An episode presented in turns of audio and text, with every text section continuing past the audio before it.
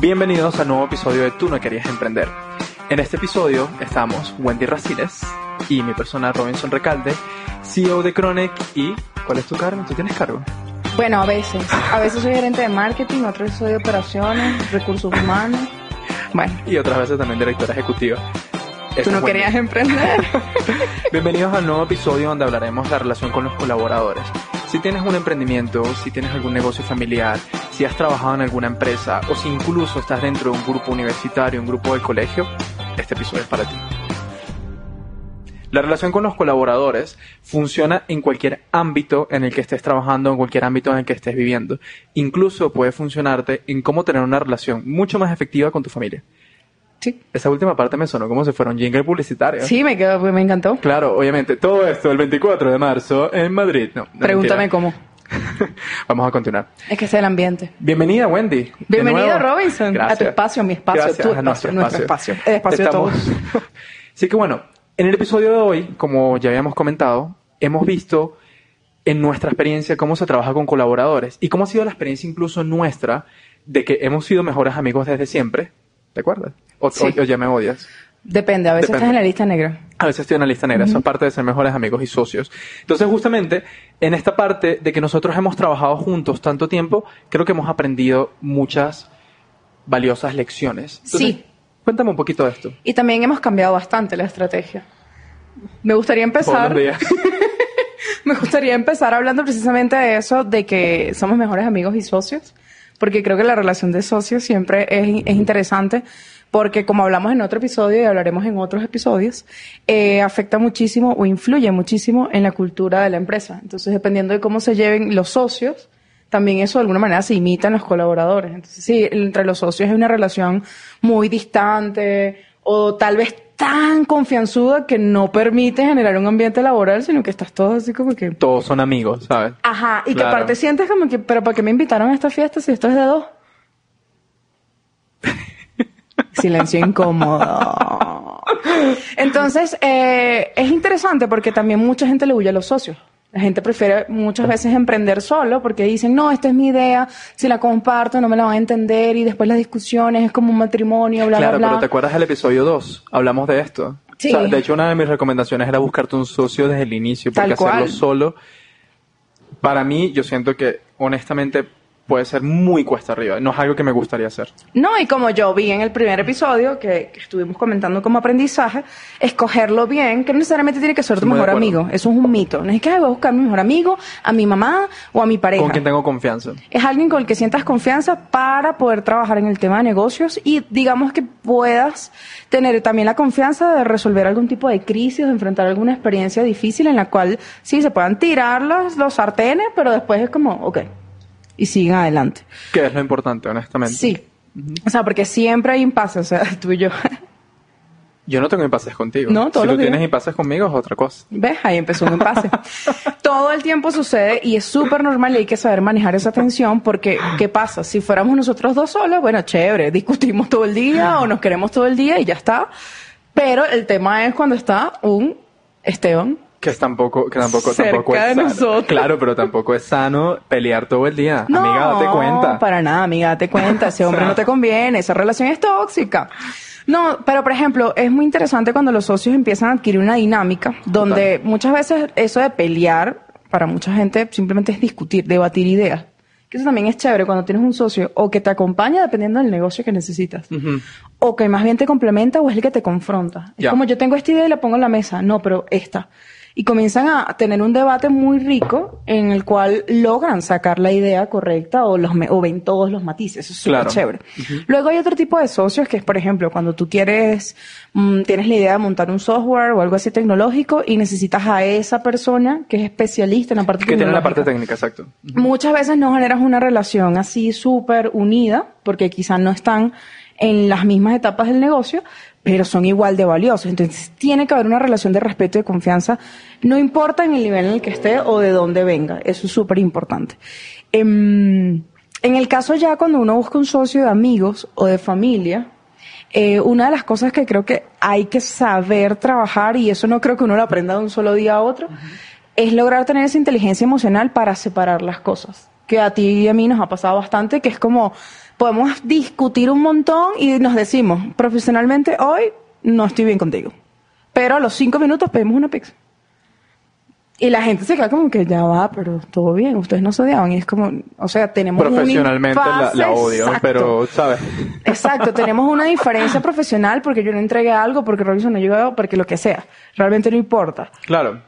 Lo importante es que cuando pasas ese switch o sales de la oficina o lo que sea, porque imagínate no sé, estás emprendiendo con tu mamá o con tu pareja, llevarte todo eso a tus espacios más íntimos, te estás cocinando y la estás viendo como que tú no me entregaste este. Claro. No. Estás cocinando y es como, ¿cómo es posible que tú estés aquí a mi lado tan tranquila cuando no me has entregado? Exacto. Y es como... Que es absurdo. Es absurdo, exacto. Entonces hay que, eso es uno de, las, de los retos que tiene emprender con alguien muy cercano y también entender que son facetas de la vida distintas. Uh -huh. O sea, uno puede más o menos, porque uno, yo no creo que la gente se conozca completamente, no. Pero uno puede más o menos conocer a un amigo o no. una pareja porque pasas mucho tiempo con ella. Pero cuando estás en el rol, o como yo lo llamo el performance, el papel de profesional, muchas cosas cambian. A veces yo puedo perder el control en lo personal, pero profesionalmente, súper regia, no se me mueve ni la ceja y tú te quedas así como que, pero deberías estar perdiendo el control. Todos esos como prejuicios o creencias que son normales porque siempre creemos que conocemos a la gente mantenerlas no a raya, pero sí como que preguntarse. Y ahí es donde va mi otra idea importante para cerrar esto, que es no asumir. O sea, pretendemos que como conocemos a la persona, como hay confianza, ay, bueno, tanto de lo bueno como de lo malo. Ay, le voy a, le voy a hacer esto porque así lo ayudo. A veces no estás ayudando, estás dejando de hacer lo que tú quieres hacer o lo que necesitas hacer creyendo que estás apoyando y laboralmente ese gesto no queda tan bien como si te hago una sopita pues estás enfermo. O sea, personalmente es como que hay que balancear. Siempre es mejor preguntar, siempre es mejor después de una discusión o un momento, un impasse, una mirada, una cosa, después es como recogerlo y decir, ok, ¿qué pasó aquí? Y hablarlo. Y si es necesario a veces llevarlo al terreno personal para aclarar que todo esté bien de lado y lado, mejor, porque es eso, es una tarea bastante difícil. Y eso creo que se lleva, y, ahí te doy a ti el protagonismo para echarnos este cuento, de que es ya cuando trabajas con un colaborador que pertenece a tu familia o que es uno de tus amigos. Ya estás en una relación como más, no de subordinado, pero sí donde tú das instrucciones y esa persona te tiene que entregar cosas y entras como en esa dinámica. No estoy de acuerdo con que hagas esto conmigo y me obligues a hablar de estos temas. ¿Por qué no? Yo soy host, tú también, yo puedo. Lo hice primero. a ver, Fíjate, cuando nosotros estamos trabajando, pero es que creo que la dinámica aplica para todos. Si nosotros estamos trabajando con familia, estamos trabajando con amigos, lo más importante siempre va a ser tener las cosas muy claras. Okay. Detrás de esta puerta donde está la oficina, nosotros estamos trabajando en una especie de jerarquía. A pesar de que en nuestro caso yo creo que hemos tratado de mantener la jerarquía horizontal lo más posible. Lo más posible. Lo más posible siempre se trata de mantener horizontal. Eso no significa que todo el mundo tome las mismas decisiones. Ojo, muy no. importante. Sin embargo, en cuestión de ideas, todo el mundo puede tener ideas brillantes, todo el mundo puede rechazar algo de lo que se está haciendo.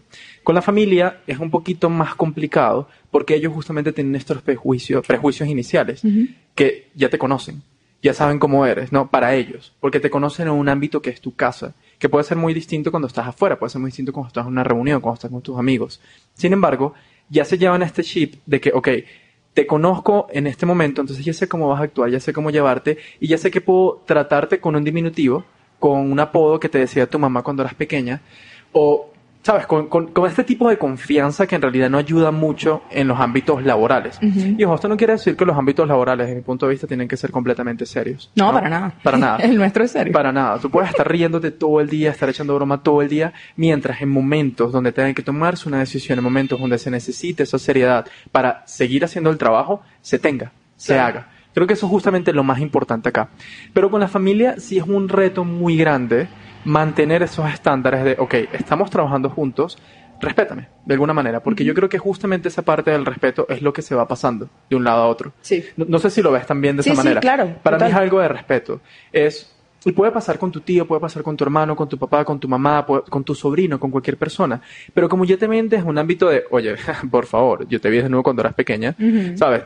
Tienes que, tienes que hacer lo que yo te diga. Es como, no, aquí ya tenemos otro ámbito, aquí ya estamos haciendo otras cosas. Jugando otro rol. Claro, ya es otro rol, ya es totalmente distinto. Entonces yo creo que si se logra conversar ese tipo de cosas inicialmente con la familia, igual que con los amigos, se puede lograr. También, honestamente, depende mucho de la madurez de cada persona. Y sí, la personalidad influye muchísimo. Claro, en mi caso, y bueno, tú lo sabes, nosotros hemos podido trabajar muy bien con personas muy cercanas. Sí. Y te pongo de ejemplo, Adrián, que fue nuestro colaborador durante mucho tiempo, muy buen amigo mío, cuando ya en el momento dejamos de trabajar con él, él lo tomó bien y sigue estando tranquilo y sigue apoyándonos en lo que puede. Y esa es la parte interesante, como para poner un poquito más de contexto. Sin embargo, si hay otras personas que se han pasado la confianza, es como, oye, creo que ya no es momento de seguir trabajando juntos y creo que es momento de separar. Y ya cuando separas también tienes una especie de paz. Porque justamente también en mi caso me pasaba mucho, yo necesitaba pensar 500 veces cómo iba a dar un feedback, cómo iba a hacer una crítica, cómo iba a decir, oye, esto que hiciste no me pareció correcto, mejor si lo hacemos de esta manera. Porque justamente allí como que se pueden pasar muchos niveles y decirte, oye, pero no seas malo, porque me estás tratando de esta manera, yo, yo soy tu familia. Ujú. Y es como, sí, ok, está bien que seas mi familia. Todos sin son embargo, mi familia, exacto, pero ajá. sin embargo, en este ámbito lo hiciste mal y quedamos Claro. mal, entonces no podemos permitirlo de esa manera. Pero sí, creo que es muy interesante. Yo, yo no diría que no contrates a tu familia, yo no diría que no trabajes con ellos, yo solamente diría que desde el inicio todo esté muy claro. Y para serte honesto, si lo mantienes en un contrato, créeme que la vida va a ser mucho más sencilla. Tal cual. Porque en un contrato sabes cuál es el rol, sabes lo que tienes que hacer, sabes cuáles son tus responsabilidades, sabes por dónde te pueden formar algún problema o algo por el estilo y sabes cuáles son tus derechos también. También tus beneficios, Claro, todo. porque puede pasar y ha pasado mucho que tu jefe, digamos, el que te contrata, tú eres el familiar en este caso, sobrepasa. Oye, ya que tú eres mi familia, ¿sabes? Tú eres, tú eres, tú eres mi hermana. Quédate un ratico más. Quédate un ratico más, porque igual tú no tienes nada que hacer. Es como, tengo una sabes vida. mi agenda, tengo una vida, ¿sabes? Tengo otras cosas que hacer. Estoy o concentrado en cuando otros temas. también he escuchado de gente que precisamente se apropia, o sea, ya hablando del otro lado, donde el emprendedor es el, el que sobrepasa esa línea, donde, no, bueno, como tú y yo somos primos, yo te pago la semana que viene. Claro. Y es como, ya va, o sea, en temas de, de, de instrucciones, de dinero, de todo lo que implica como los deberes y los derechos, creo que las cosas deberían estar como bien claras. Sí, súper clara. Y honestamente sí puede pasar que quizás en un momento no puedas pagar instantáneamente. Porque eso pasa, a los emprendedores les pasa bastante. Claro. Sin embargo, creo que no debería ser algo de porque eres mi primo, no te voy a pagar ahorita. Sino tal vez hablar con el equipo, esto es lo que está pasando, entonces vamos a pagarle una porción a todos y en una semana se les paga a todos completos. Exacto, que ahí es donde vamos con las ideas de las estrategias. Porque, ¿qué pasa? Eh, muchas veces sí encontramos la comodidad en emprender en familia o no emprender, sino contratar a personas que están dentro de la familia porque tienen la habilidad, Claro. porque se enamoran también del proyecto y porque a veces tal vez es una cuestión de cercanía. A lo mejor estás emprendiendo en tu casa y tu oficina está allí y no te da mucha confianza traer gente externa. Claro. Entonces dices, bueno, te empiezan a ayudar y todo empieza un poco orgánico, como, bueno, yo te ayudo, no sé qué. total. Siento que dijiste algo muy clave que es el tema de los contratos. Por más que sea algo que no se vaya a notariar, que quizá no esté escrito por un abogado, tratar de dejar los acuerdos por escrito de, de lo que cada uno hace, así sea un wordcito que los dos imprimen y se firman juntos. Es una manera de asentar que ya hay una distancia en la relación en comparado con el te ayudo que, que es muy tarde y para que no termines tan tarde.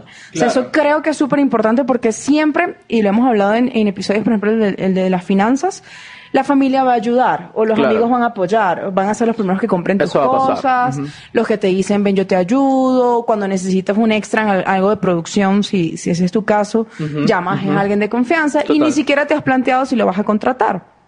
Pero cuando ya tomas esa decisión, primero tiene que ser algo también como que en como que en acuerdo, porque muchas Ajá. veces pasa que como bueno, ya que estás aquí y yo estoy aquí, tienes tiempo trabajando y es como tal vez no quiero, tal vez te quería ayudar como familia. Eso también hay que saberlo diferenciar, no es lo mismo ya cuando quiero contratarte. Por eso el tema de pasar algo escrito, aunque pueda parecer incómodo, es súper importante. Y eso es algo que también quería mencionar, que es este mito como de, bueno, como es familiar o como es amigo, no puedo pasar por momentos de presión o de incomodidad que son típicos de emprender Para nada. hay una crisis, hubo un problema con un cliente, hubo un problema con una producción y el error estuvo del lado o, o de la decisión que se tomó o no se tomó de parte de la familia. De acuerdo. Si bien creo que, aunque eso lo hablaremos en el episodio de cultura que siempre anunciamos, eh, hay un tema como que me parece chévere asumir la culpa, un poco de la culpa a todos, Porque siempre está, bueno, el emprendedor que no monitoreó a tiempo, el que no hizo bien la tarea, el compañero que no ofreció, o sea, pero digamos que siempre hay una persona que tenía eso como más asignado como primer responsable. Cuando eso pasa, tú no puedes estar pensando, y por eso lo primero es súper importante, no, como es mi primo, solamente le voy a mandar un correíto. O como es un, o como es mi primo, nunca le voy a decir nada frontal, sino que le mando solo correos. O mando a mi asistente a que hable con él porque yo no soy capaz, porque me va a reír y no, no me va a tomar en serio. Mi asistente el post-it. Exacto, mi asistente. Así. Entonces, también sé que son barreras difíciles y es importante trabajarlas. O sea, por ejemplo, despedir o negar un aumento, o sea, cosas que suceden muchísimo en una etapa inicial y en las empresas. no, en negar algún permiso, negar algún tipo de trato que honestamente, si tuvieras que negárselo a otra persona que no fuera tu familia, lo harías en caso de que tengas que hacerlo. o sea, igual que de la misma forma deberías conceder favores a todos los colaboradores por igual. Claro. Oye, no puedo venir el martes porque tengo que hacer esto. No pasa nada, no importa si es tu primo, no importa, no importa quién sea pero hacerlo todo por igual. Creo que esa cuestión de la equidad es bastante importante. Eso es súper importante. Y ahí creo que también hay un truco, un truco chévere. Un truco. Un truquito, un truquito chévere. Que es también no eh, suponer que viene dado con lo de... Asumir. Lo de asumir. Tampoco suponer como, ah, es que yo sé que mi primo, su esposa está embarazada. Entonces yo le voy a decir que salga más temprano. O sea, ya va, pregúntale primero al primo si lo necesita o no. Totalmente. Y honestamente, si una persona lo necesita, en ese caso particular que diste, te lo van a pedir. Claro. Eso también es como parte de la cultura que tienes que tener con los colaboradores, de que sea tan abierto que te puedan decir cualquier cosa. Oye, me siento mal, hoy no voy a ir. No pasa nada, trabajes en su casa, o sea, duerma, siéntese bien. No pasa, si hay algo urgente que entregar, dime cómo lo gestionamos. No hay ningún lío. Claro. Tengo que irme porque, no sé, me salió tal cosa que quiero hacer. Vaya. ¿Sabes? Cada quien tiene su vida, cada quien tiene su forma de hacer las cosas, eso no es ningún problema. Sin embargo, quería mencionar algo que hablaste de los colaboradores, que sí me parece muy importante, y es justamente cómo nosotros mantenemos una relación cordial de trabajo y de confianza al mismo tiempo con la gente. Ok. ¿Cómo logramos nosotros realmente hacer que te respete por cuestión de trabajo, sin que respete sea algo negativo, sin que respetar suene algo como, no, no, el señor, la, la señora Wendy, para nada, no tiene nada que ver con eso. no tiene nada que ver con eso. Y que sea cordial de que, bueno, no te van a decir una grosería en el momento que nos ha apropiado. Claro. O no te van a decir algo que nos ha apropiado delante de un cliente, no van a hacer algo que pueda avergonzar a todos, porque al final es la imagen de todos, de la empresa completa. Y al mismo tiempo tener tanta confianza. Oye, que imagínate que te hagas una sesión de fotos y salgas chistoso y te pueden hacer un meme de eso. Qué, maravilla. Claro. O sea, qué maravilla que tus colaboradores sientan la confianza de poder burlarse de esa manera de poder hacer algo ameno, como lo hicieras con tu familia, como lo hicieras con tus amigos. Entonces creo que sí es muy importante cómo se trabaja en la cultura, porque bueno, creo que citando varias personas que trabajan con nosotros, la cultura no es algo que existe dentro de las empresas, es algo que existe dentro de los colaboradores. Y los colaboradores van a empezar a buscar esa forma de estar unidos para poder trabajar bien, para poder trabajar juntos. Porque si es algo que nosotros queremos implantar dentro de una empresa, creo que nunca va a funcionar. No. No va a funcionar, no va a ser como un manual. Claro, en algún momento puede que tome su propia vida y diga como, bueno, mira, esto es un lugar ameno, esto es un lugar seguro, aquí te puedes sentir bien.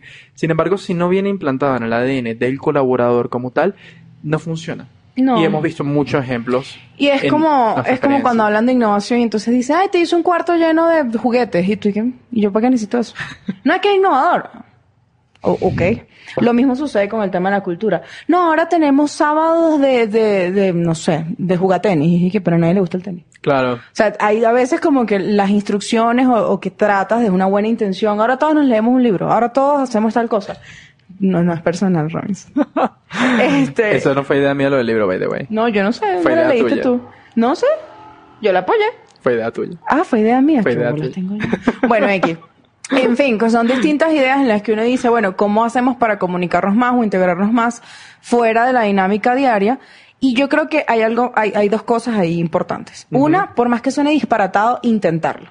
O sea, a mí me parecía muy positivo que todo el mundo como que sí, nos leeremos el libro.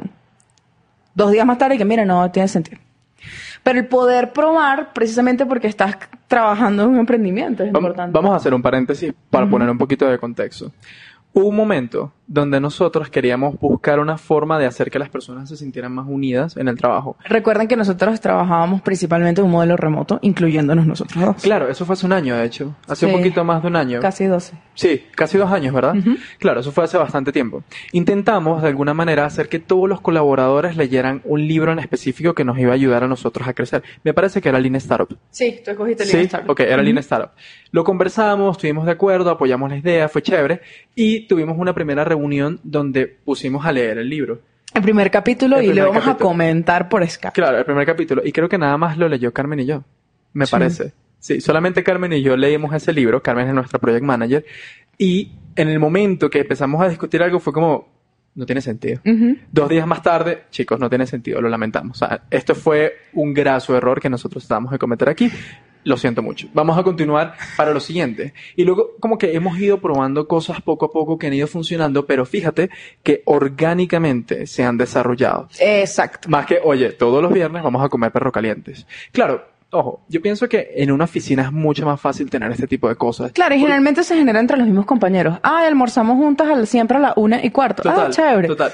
Sí, Son porque- dinámicas. Exacto. En una empresa donde yo trabajaba an- antes de empezar a emprender, nosotros teníamos viernes de pizzas. Entonces todos los viernes salíamos al, al mediodía a comer pizza. Nadie traía almuerzo, nadie traía nada, solo íbamos a comer pizza y la pasábamos súper bien, volvimos al trabajo y todo súper cool. Pero es algo que se creó orgánicamente, es algo que nosotros queríamos hacer. Claro. Incluso nuestros jefes estaban allí. Pero es algo que queríamos hacer todos. Y funcionó. Entonces, Por ejemplo, mi en- punto es en- que físicamente funciona más. Sí, claro, es mucho, se dan como más orgánicamente. Por ejemplo, las agencias de publicidad en Venezuela que tienen más o menos presupuesto siempre hacen eso, pues como que los viernes son de cerveza y la misma empresa es la que compra las pizzas y todo Claro, eso. total. Que eso es lo chévere, o sea, la empresa y los socios, los emprendedores tienen el, la responsabilidad también de generar algunas tácticas, por eso es chévere que se prueben y funcionen y se diga públicamente no funcionó. Yo creo que nuestros colaboradores todo eso lo vieron como muy positivo, o sea, me acuerdo que Carmen dijo como... Habría que preguntar. No, porque luego yo hice como que el recap y todos como que yo no lo entendí, pero yo lo leí, solo que después me da vergüenza hablar de eso por Skype. No tiene mucho sentido. Pero luego a raíz de eso sí todos como que comentaron, "Oye, pero sí deberíamos tener como una reunión cada cierto tiempo." Y dije, "Ah, bueno, no es leerse el libro, pero va por ahí. Claro. Y después lo que hicimos era por el grupo de WhatsApp, que al principio vamos a crear un grupo de WhatsApp que no soporta otro grupo de WhatsApp. Oye, pero todos tienen un grupo de WhatsApp. Ok, este grupo de WhatsApp no va a ser como todo, no vamos a andar piolines de escarcha y demás. Ok, chévere. Pero, por ejemplo, si te das cuenta, orgánicamente se dio que compartimos algunos enlaces o algunas cosas, como que leanse esto, busquen esto, vean este video, que de alguna manera más micro tiene que ver con el de, bueno, quiero que todos leamos un libro juntos o sepamos todos un mismo conocimiento. Claro, no, y cosas más divertidas como que ahora se empiezan a mandar stickers, la gente se burla uno del otro, todas las pasan bien, todos están hablando allí, y no es algo que pasa todos los días, porque no es necesario tampoco. Exacto, eso también lo hemos descubierto y ha sido algo porque lo lanzamos, o sea, nosotros hicimos como el primer, la primer patica de, oye, aquí está estos espacios para ustedes y cuando lo sientan los usan. Claro. Y cuando nosotros también lo sentimos los Lo usamos. vamos a usar, total. Y, y así también se van generando las dinámicas. Igual sucede internamente, tenemos, por ejemplo, un grupo con, con nuestra project manager y es lo mismo, hay ciertas cosas que hemos aprendido que se comentan por allí. Más o menos tenemos como que sin que sea algo como que mencionado cuáles horarios es como para mandarnos stickers y burlarnos de todo el mundo. O sea, que es como que vas creando esas pequeñas filosofías. Sí creo que es importante que el emprendedor entienda que sí forma parte de su responsabilidad todo el tiempo estar buscando ideas y probándolas, porque esa es otra. También nos pasó a nosotros, que era como, eh, yo vi que en la agencia tal, que es súper exitosa y todos se aman, hacían esto, entonces lo vamos a hacer. Yo escuché en una serie, o sea, como que tomábamos ejemplos de todo para tratar de meterlo en la nuestra, sin primero darnos cuenta cómo es nuestra empresa, cómo son nuestros colaboradores ¿Cómo somos nosotros? y cómo somos nosotros, Ajá. porque también nos pasó, eso me mucha risa, que nosotros dijimos y que bueno, vamos a hacer un estatus diario, cada uno dice como en lo que anda, y fuimos nosotros dos los primeros en que nunca más lo hicimos. Y todo el mundo se quedó así como que yo, ¿para qué lo voy a hacer si este no lo hace? Si él fue el que dijo que lo hiciera. ¿Para qué necesitamos un grillo, Manuel? Por favor, pon un grillo. Tal cual. Entonces, yo creo que como emprendedores sí estamos en una fase muy divertida en la que podemos jugar con eso De acuerdo. y ser muy transparente y muy frontal. Mira, yo estoy probando esto, tal vez les parezca una locura, si les parece una locura que levanten la mano, si todos están de acuerdo, todos somos culpables. Pero creo que eso está chévere porque ahí es donde va tu pregunta inicial de, bueno, ¿cómo se logra llegar a esto? Y tiene mucho que ver con eso. Primero lo que mencionaste, escuchar, entender, saber quiénes somos nosotros, quiénes son los colaboradores, pero también eh, creo que es súper importante dedicarse el tiempo para la comunicación. Total. Y no comunicación excesiva, porque entonces ahora nos vamos a sentar todas las mañanas los viernes lo que hacemos es hablar. No, o sea, eso no tiene un sentido. No tiene ningún sentido. No, sino que simplemente, bueno, ¿cuál es la mejor comunicación? Las cosas quedan claras y, y formales por correo electrónico. Bueno, se mantiene y se le da una continuidad al correo electrónico. Total. Eh, a partir de allí, entonces, también, ¿cuál es uno de los retos al incorporar colaboradores o que no se tengan mucha confianza o que tengan tanta que no se terminen de acoplar? Que, por ejemplo, todos nos comunicamos por correo electrónico o usamos una herramienta de project o hablamos ciertas cosas por WhatsApp y siempre hay algún colaborador que va por el otro lado. Que no te manda correos, que te llama, que te lo manda por WhatsApp. Ahí es donde un emprendedor se pone la diatriba. Yo tengo que adaptarme a mi colaborador o mi colaborador que tienen que adaptarse porque todos los demás lo hacen. Y ahí lo que tienes, me parece a mí, lo que uno tiene que realmente pensar todo el tiempo es cómo me influye en el proceso. O sea, ¿cuánto tardo yo en recibir esta única comunicación por aquí escondido? Y ahí es donde tú dices cómo te encauso.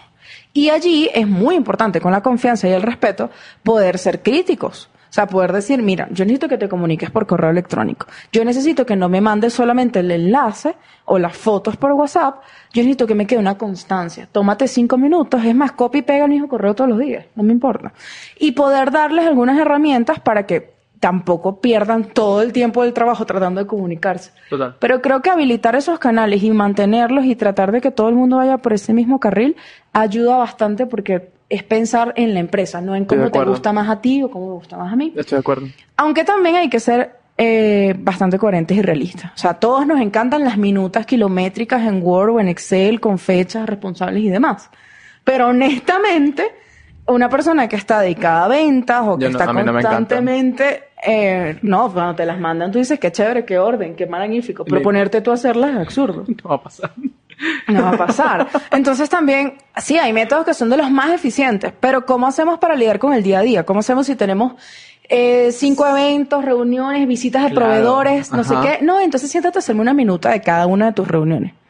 No, entonces ahí hay muchas herramientas que podemos empezar a Una nota de voz de WhatsApp. a ejemplo. combinar, exacto, una nota de voz de WhatsApp o allí delegas lo más urgente y después lo otro, bueno, lo otro lo procesamos, armar reuniones periódicas de, bueno, cómo hacemos un cash out, por ejemplo, una, estaba leyendo últimamente sobre el tema de cómo organizar los equipos para los procesos y generalmente recomiendan bastante el tema del Scrum con, con todo el equipo. Claro, cada empresa define qué tanto, si todos los días, si cada semana, lo que sea.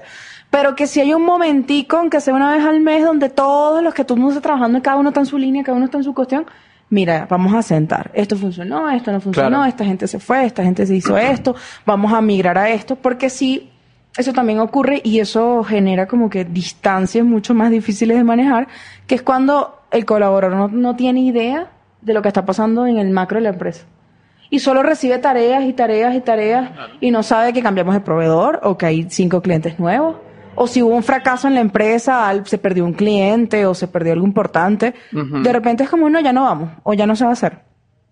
Y no hay un momento de, vamos a sentarnos un momentito. Claro, porque puede pasar que se desanimen bastante. Claro, o sea, pueden pasar tantas cosas o que digan, bueno, esta gente supuestamente me incluye, pero no me incluye porque las decisiones más duras, importantes, positivas o negativas no, no me están incluyendo. Entonces, nuevamente, el emprendedor tiene mucha responsabilidad en cómo logra la comunicación. Entonces, no puede simplemente quedarse en que no, es que esta gente no se comunica o esta gente no sabe trabajar. Muchas veces ese no sabe trabajar es porque no logras encauzarlo a la manera en la que quieres lograr que se trabaje. Total. Entonces, no sé, Robbie, hemos estado hablando bastante del tema colaboradores y nunca hemos explicado por qué usamos esa palabra. Colaborador. ¿Y cuál otra palabra deberíamos usar? Por ejemplo, empleados Ah, u otras definiciones de equipo. perdón. Lo que pasa es que ni siquiera, ni siquiera consideré. Perdón, perdón, tienes razón. Ok, fíjate. Creo que es algo que compartimos ambos.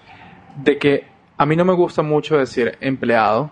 porque siento que lo pone en una jerarquía menor. En cambio, cuando hablamos de colaborador, lo pone en la misma jerarquía que nosotros estamos, en la misma línea horizontal, en el cual esta persona es igual de importante que nosotros. ¿Eso qué quiere decir? Que todas sus ideas son valiosas, que todas sus críticas son valiosas y que al final es parte de una familia y que no simplemente es un empleado más que puedo reemplazar mañana porque sí, ¿no? A pesar de que no somos todos No, a pesar de que no somos indispensables. Honestamente, nadie es indispensable. Se puede cambiar las personas para que se adapten y todo lo demás. Sin embargo, no quiere decir que seas un empleado más, porque yo siento que empleado tomó de alguna manera un, una... Connotación, un Sí, significado. gracias, la palabra que estaba buscando. Una connotación negativa en el cual si tú dices que tú eres empleado ya inmediatamente te sientes mal. Oye, pero si tú eres empleado, ¿por qué no haces otra cosa distinta? A diferencia de cuando hablas de colaboración dentro de una empresa, que es un equipo que va a crecer poco a poco y que va creciendo juntos, que es justamente la parte más importante. Yo crezco contigo, vamos creciendo todos al mismo tiempo. Es que a eso, eso creo que está la clave, porque las dos palabras tienen como verbos fuertes detrás. Total. Si tú llamas a alguien empleado, bueno, yo te estoy, em- eh, o sea, tú estás Te dedicado. estoy empleando. Exacto, te estás empleando. O sea, para emplear una tarea. O sea, Claro. es algo como muy concreto. No Exacto. quiere decir que esté mal o bien, pero dependiendo del enfoque se puede entender de una manera u otra. Pero cuando hablas de que vamos a colaborar, parte entras en un tema de- ya implícito de que va junto, de que esto se logra porque hay varias voluntades De que son un equipo. apoyando, exacto. De que son un equipo. Y bueno, no, no es tampoco algo súper eh, raro, porque, por ejemplo, eso fue una de las cosas que marcó el éxito en Starbucks. Eh. ¿Cómo se llama este señor? Howard, Howard Schultz. Howard Schultz. Eh, una de las cosas que él implementó para generar precisamente esa super nivel de, ese nivel de pertenencia absurdo que tiene la gente en Starbucks es porque dijo, ustedes no son empleados, ustedes son, socios. A socios, les dijo. Ah, qué bien. Entonces todos son socios de Starbucks de alguna manera. Entonces a él les da, fíjense, les da una responsabilidad también adicional, pero también les da, les hace ver que todos los logros son un pedacito, o sea que ellos invierten, Ujú. quizá no dinero o acciones, pero invierten algo valioso, que es su tiempo o su experticia, para alcanzar algo. Y eso Claro. es uno de los casos de administración de empresas más interesantes, porque él simplemente cambió esos detallitos en la cultura del lenguaje. Para más, eh, masterclass. ¿A dónde lo viste? No, eso no lo vi es Ah, ¿no? unos libros que yo, Ah, pensé que pero la hace muchos Perdón, años. Perdón, perdón. No, Pero no, no, la- suman. no la he terminado. No Viste, no suman. suman, chicos. Entonces sí, a mí me gusta mucho que usemos colaboradores. Seguramente habrá alguien que escuche el podcast y diga, ah, estos millennials creyendo, inventando el agua tibia. Que también, ¿cuál es el problema? Pero, pero creo que sí, le das como un respeto y un valor distinto a las personas y aparte las involucras más. O sea, eso depende de la filosofía de cada quien. Si una persona se siente cómoda usando empleada porque la connotación para ellos es la que necesitan, yo no veo ningún problema. Claro, como los empleados del mes, por ejemplo. Claro, nosotros, yo estoy hablando de nuestro caso en particular y que a mí me gusta usar colaborador. Si una persona me dice empleado, no es como que va a empezar inmediatamente, este está esclavizando a las personas que trabajan con él o con ella. Para nada, no tiene nada que ver con eso. Pero bueno, te quería preguntar algo súper importante como para ya cerrar este episodio. ¿Cuál tú crees que es el atributo, o tal vez, no sé cómo llamarlo, no sé si es etiqueta, no sé si es atributo, no sé si es valor más importante que uno tiene que darle a sus colaboradores y a su gestión de trabajo para que sea eso que estamos hablando, abierto, receptivo, de colaboración, feliz, ¿sabes? ¿Cuál, cuál tú crees que es lo más importante que tú le tienes que decir a una persona que trabaja contigo en tu relación con ese colaborador para que se sienta tan empoderado o empoderada que lo pueda manejar de esa forma? Ok, creo que la clave está en la confianza. Porque la con confianza. la confianza habilitas a que él también genere confianza en sí mismo y en lo que sabe. Ajá. Le das confianza para que también en ciertos puntos asuma roles de liderazgo, Que que, tome sus decisiones. creo que es importante. Ujú. Porque mucha gente dice, no, todos tus empleados tienen que ser líderes. Y no necesariamente, porque imagínate qué desastre. No. Creo que deberían tener un rasgo hacia allí, O sea, para- dependiendo de su rol. Claro, no, no, es que te iba, te iba como que apoyar un poquito en ese punto de que no necesariamente tienen que ser líderes todo el tiempo. No. Pero sí sería interesante que sean líderes en momentos específicos que se necesitan. Y que, exacto, y que muchas veces es importante. Entonces Claro. siento que si fomentas una cultura, una relación y una comunicación basada en la confianza, todo se da mucho más fácil, porque aparte es más fácil habilitar canales, es más fácil que una persona te pida algo, es más fácil que tú le puedas ofrecer a una persona y no diga como que, bueno, como, como cuando el marido te regala flores y tú dices, "Mm, ¿qué es esto? O sea, es un ejemplo, pues. Muchas veces, los em- o sea, he escuchado casos de empresas donde dicen como que no, ya nos están regalando un viajecito y un desayuno. Eso es porque nos van a, a fregar van a- el año que viene. nos van a despedir, O sí. nos van a despedir, exacto. Entonces empiezan como que todos esos prejuicios y es porque no hay una confianza que muchas veces también se da por la horizontalidad. Claro. Pero he visto casos de, de empresas bastante verticales o que son asociativas, puros consultores trabajando juntos, o sea, gente que ni siquiera está unida por un espacio físico, Como los abogados. como los abogados. Que ellos funcionan mucho así. Sí, exacto, que es una cosa que tú dices, bueno, pero ahí no van a estar haciendo que si la comidita del mes ni nada de eso, porque eso aplica para otros modelos. Pero si hay una relación de confianza, puedes construir cualquier tipo de cultura. Qué interesante, porque sabes que yo iba a decir la honestidad, Mm. pero creo que la confianza es más importante que eso. Porque Incluso. si tú tienes la, sí, porque si tú tienes la confianza suficiente vas a ser honesto. Claro. Si tú tienes la confianza suficiente vas a hacer todo lo que tú eres como persona siempre. Entonces ahí sí creo que creo que confianza es uno muy bueno para tener con tus Sí, colaboradores. sí, ¿de exacto, porque si eres confiable sabes cómo también administrar esa honestidad para que sea Total. en favor de la empresa. Total. Porque ese es el otro asunto. Muchas veces no hay que ser honestos, líderes espectaculares.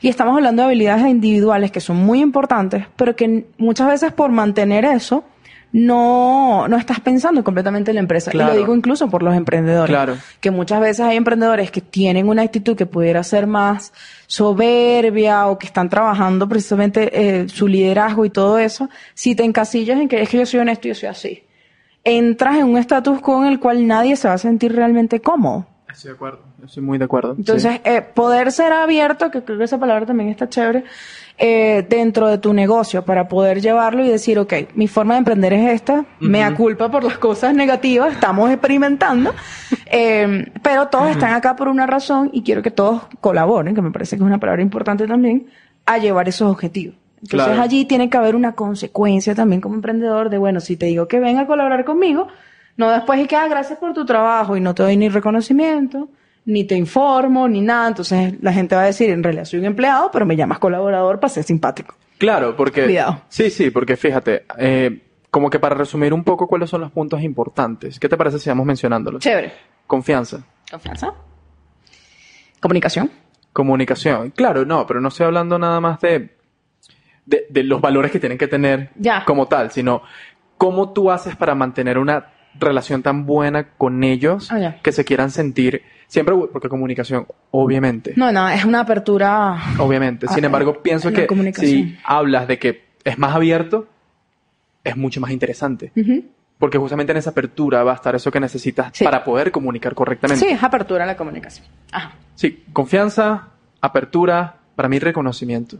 Reconocer a las personas que trabajan contigo es muy importante. Y no importa si es tu socio o socia, No. no, importa. Si hace un buen trabajo, hay que reconocerlo. Si hizo una buena gestión, hay que reconocerlo. Porque eso también ayuda a que se dé cuenta que las personas alrededor están viendo las cosas. Oye, estoy viendo tu esfuerzo increíble aquí, gracias. A pesar de que incluso sea tu trabajo. Claro, no quiere decir esta parte de millennial de te doy una estrellita porque hiciste tu trabajo bien, para nada. Estoy hablando... Eso es millennial. Eso es super millennial. Estoy hablando, estoy hablando de otros casos, perdón. Estoy hablando de otros casos en el cual, oye, hiciste un trabajo excepcional. Mereces de verdad una felicitación. Sí, creo que el agradecimiento dentro del Agradecimiento. reconocimiento. Claro, pero súper reconocimiento y agradecimiento. Las dos cosas para mí son vitales. Sí, a mí me parece también importante. A mí me gusta mucho cualquier tipo de campaña o iniciativa en la cual no es solo la empresa, sino que te empiezan a mostrar como esas células que están detrás o empiezan a reconocer que Claro. si bien el trabajo fue hecho por este equipo, pero este equipo forma estas personas. Claro. Creo que eso es súper importante. Eso, y eso aparte motiva. Es reconocimiento. Mo- Es eso. Exacto, y fortalece todo. También creo que otra palabra es el tema de la congruencia. O sea, no puedes ir por un lado. Que eso creo que en general en la vida. Congruencia y coherencia, amigos. Claro, porque te tienes que adherir a lo que estás planteando. Por más que después digas, Dios mío, qué agotador. Bueno, ¿quién te manda? o sea, pero si eso es lo que tú ¿Te lo quieres aprender? Exactamente. O sea, Agarra tu barranco, chico.